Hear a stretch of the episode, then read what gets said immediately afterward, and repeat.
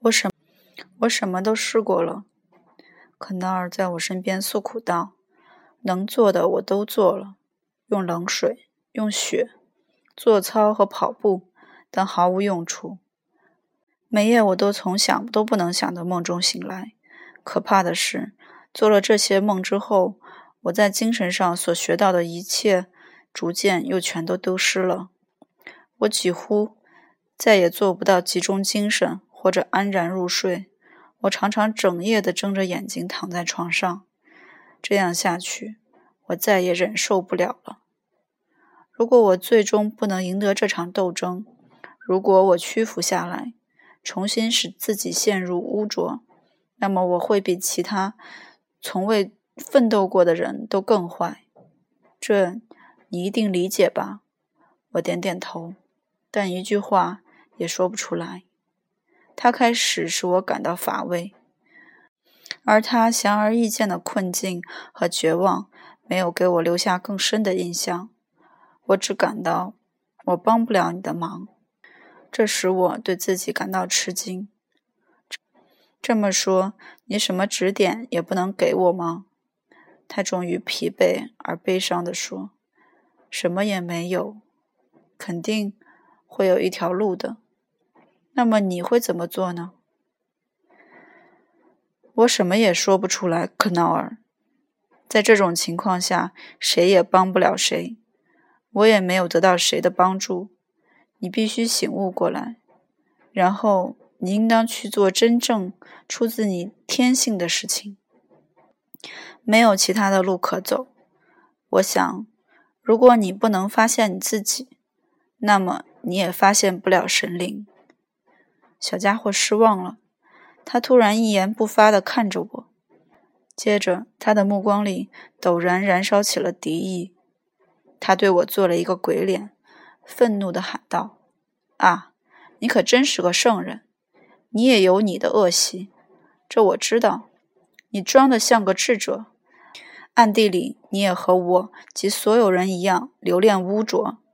你是头猪，你跟我一样。”是头猪，我们大家都是头猪。我撇下他走开了，他跟我走了两三步，然后停了下来，转身跑走了。我由一种既同情又厌恶的心情而感到不好受，直到我回到家里，进了我的小房间，把我的几张画放在我的周围，并以最热切的真挚。沉醉于我独特的梦里，才摆脱这种心情。这时，我的梦立刻又出现了。我梦见我家的大门和文章，梦见母亲和那个陌生女人。那个女人的容貌我看得太清楚了。于是当晚我就开始画起她的像来。我每天在梦幻般的一刻钟里失魂落魄地信笔涂抹。当几天之后这张画像完成时，晚上我把它挂上了我房间的墙壁，把台灯移到他跟前，然后站在他面前，就像站在一个我必须与之搏斗，直至决出胜负的神灵面前。这张脸很像以前的画像，很像我的朋友德米安，有些地方还像我自己。一只眼睛比明显比另一只要高，目光沉思地凝视着，充满了命运，从我头上掠过。我站在画像前，因内心的紧张活动而一直冷到心里。我向画像提问，我控诉他，我抚爱他，我向他祈祷，我称他母亲，我称他爱人。叫他婊子、娼妇，叫他阿普拉克萨斯。这当中，我想起了皮斯托里乌斯或者德米安的话。我记不起这些话是什么时候说的，但我觉得又听见这些话了。这是关于雅各和上帝的天使搏斗的那些话。只要你赐福于我，我就不离开你。那句话。这张画出来的脸在灯光下随着每一次的呼唤而变化着，一会儿明亮而闪闪发光，一会儿幽暗而昏暗阴沉，一会儿合上苍白的眼皮，捉住消失的生命之光的眼睛，一会儿又睁开眼睛，闪烁着炙热的目光，一会儿变成女人，一会儿变成男人，一会儿变成姑娘，一会儿变成一个孩子。一个动物，一会儿渐渐模糊起来，成了一个乌斑；一会儿又变得大而清晰。最后，我在内心大声呼唤一声之后，闭上眼睛，看见这张画像就在我的心里边，更加壮实，更加高大。我想在他面前跪下来。可是他已经深深地进入了我的内心，以致我不能再把他和我分开。似乎他已经完全变成了我。这时，我听见似乎是一次春季风骚发出的一种低沉而猛烈的呼啸。我在一种从未有过的恐惧心情和体验中站立着，星星在我面前闪烁又熄灭。一直追溯到早已淡忘的最初童年，甚至追溯到更早的生活和成长的早期阶段。回忆很简洁的在我脑际一涌而过，而似乎在向我重复我整个生命直至最隐秘的东西的回忆，都不是一天两天就停止了。它们不断进行着，反映着未来，把我拽离今天。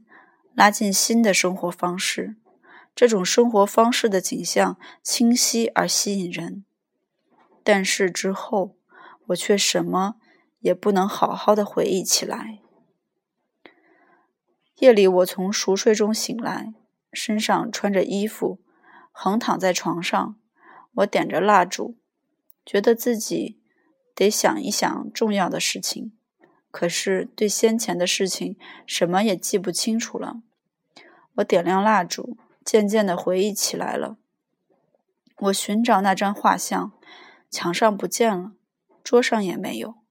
这时，我觉得自己在模模糊糊地想：这幅画是给我烧掉了，或是这只是一个梦？我在我的手里烧掉了这张画，吃掉了灰烬。一种惴惴不安驱使着我。我戴上帽子，好像被逼迫似的穿过房屋和巷子，好像被一场风暴刮走似的穿过大街，越过广场，不停地跑着。在我朋友的黑乎乎的教堂前面谛听，在朦胧的欲望推动下，不停地寻找着，而不知道寻找什么。我穿过一个坐落在妓院住宅的市郊地区，那里有些地方还亮着灯光，更远处是新建筑物和和砖瓦砾，一部分覆盖着灰色的积雪。我像一个梦游者，在一种莫名其妙的压力下穿过这片荒野，这使我想起我故乡的新建筑物。折磨我的克洛莫。曾把我拉进那幢建筑物去算钱。这里有一幢类似的建筑物，在灰色的夜空里横在我面前，黑乎乎的门洞向我张着大口，要把我拉进去。我想逃开，在沙石瓦砾上踉踉跄跄地走着，欲望更加强烈了。我不得不进去。我越过木板和打碎的砖块。跌跌撞撞地走进空落落的房间，昏暗中闻到一股湿冷和石头的气味。这里有一堆沙子，一团灰白的斑点。除此之外，一切都是黑乎乎的。这时，一个可怕的声音在叫我：“天啊，辛克莱，你从哪儿来？”接着，在我身旁，有一个人从黑暗中站起身来。一个又矮又瘦的小伙子，像一个幽灵。当我还吓得毛骨悚然的时候，就认出这是我的同学克劳尔。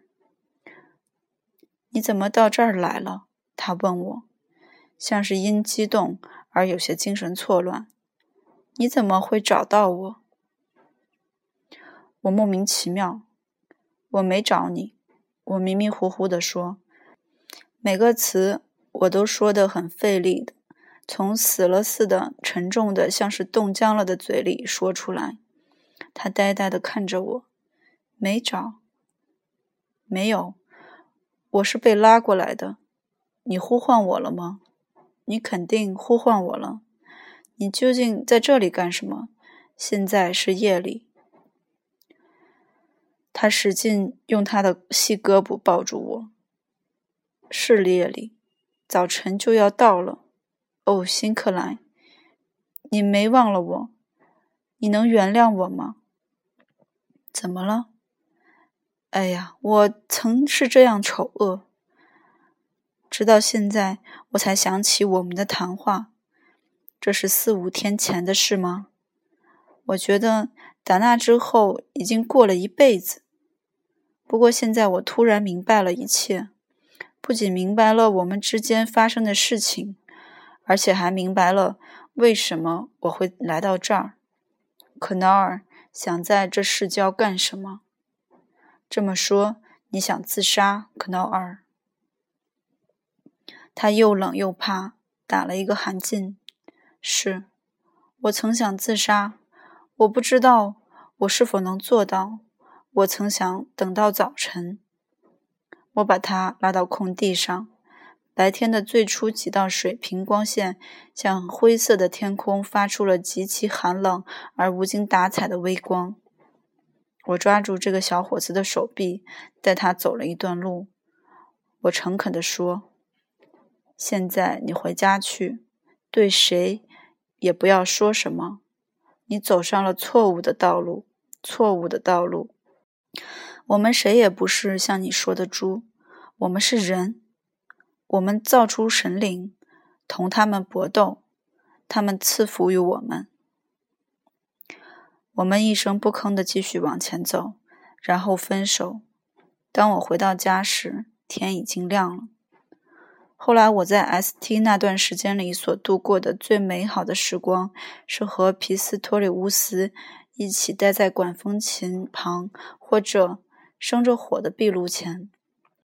我们一起阅读一篇关于阿普拉克萨斯的希腊文文章，他给我朗诵。译自吠陀的一种译文，教我念神圣的安。在此期间，我的内部推动我的不是这种博学多才，而宁可说是它的反面。使我快乐的是，在我内心感到自己在前进，在我自己的梦里、思想里、猜测里，信任在不断增长。以及对我内心所具有的权威的了解，也在不断增长。我跟皮斯托里乌斯不管怎样都相处得很好。我只要使劲想他，我就能肯定他，或者他的一声问候会来到我的身旁。我可以完全像德米安一样，当他本人不在时，随便问他什么，我只需。坚定地想象他，把我深入思考的问题向他提出，然后所有灌注的问题中去的心灵力量都以答案的形式回到我心里。只是这不是我所想象的皮斯托里乌斯本人，不是马克思德米安本人，而是我所梦见和描画的肖像，是我的魔鬼。那又男又女的幻象，我不得不呼唤这个幻象。这幻象现在不仅活在我的梦里，不仅画在纸上，而且活在我的心里，作为一个理想和我自己的提高。未能成功自杀的可劳尔，跟我产生的关系是奇特而有时又很可笑的。打从我那天夜里被派遣在他的身边后，他就像一个忠实的仆人或者狗一样依恋上了我。他想把他的生活跟我的生活联系在一起，不加思考地跟从我。他带着最古怪的问题和希望到我这儿来，想看神灵，想看犹太教的神秘教义。当我向他保证我对所有这些事情一窍不通时，他还是不以为然。他相信我具有一切权利，但是稀奇的是，每当我心中有什么难点需要解开时，他常常就在这时带着他古怪而愚蠢的问题来到我这儿，而他乖张的念头和请求常常给我带来解答的提示语和触发点。他常常使我觉得讨厌，被我粗暴的打发走，但我还是感到他也是被派遣到我这儿来的。我给予他的东西，也从他心里加倍的回到我心里。他也是我的一个引路人，或者就是一条道路。他给我送来的，并在其中寻求他的解脱的那些非常寻同的书和著作，交给我的东西。多于我眼下能认识到的东西。这个可纳尔后来不知不觉地从我的道路上消失了。跟他没有必要进行争论，跟皮斯托里乌斯争论倒是很快活的。我在 S.T 求学时期的最后时间里，跟这位朋友还经历了一些奇特的事情。即使和善的人一生中也几乎免不了违背一次。或者几次虔诚和感激的美德，每个人总有一天要走这一步，把他跟父亲、跟老师分开。每个人都得尝试一点孤独的滋味，尽管大多数人对此很难忍受，并且很快又找到了一个栖身之地。我跟父母和他们的世界，我美好童年的光明世界。不是在激烈的搏斗中分手的，而是缓慢的、几乎察觉不出的离开和疏远的。我很遗憾，访问故乡常使我度过痛苦的时光。不过，这还没有痛到心里，还能忍受。但是，当我们不是出于习俗，而是心甘情愿的奉献爱和敬畏时，当我们自觉自愿成了信徒和朋友时，如果我们突然以为我们看出自己内心的主流思想要离开所爱的人，那么这是痛苦而可怕的时刻。这时，与朋友和老师的相对抗的每种思想就会用毒刺对准我们自己的心。这时，每记抗拒的打击都会。打中自己的脸。这时，以为自身具备了现行道德的人，突然招来了像辱骂和火焰一样没有信义、忘恩负义这种名声。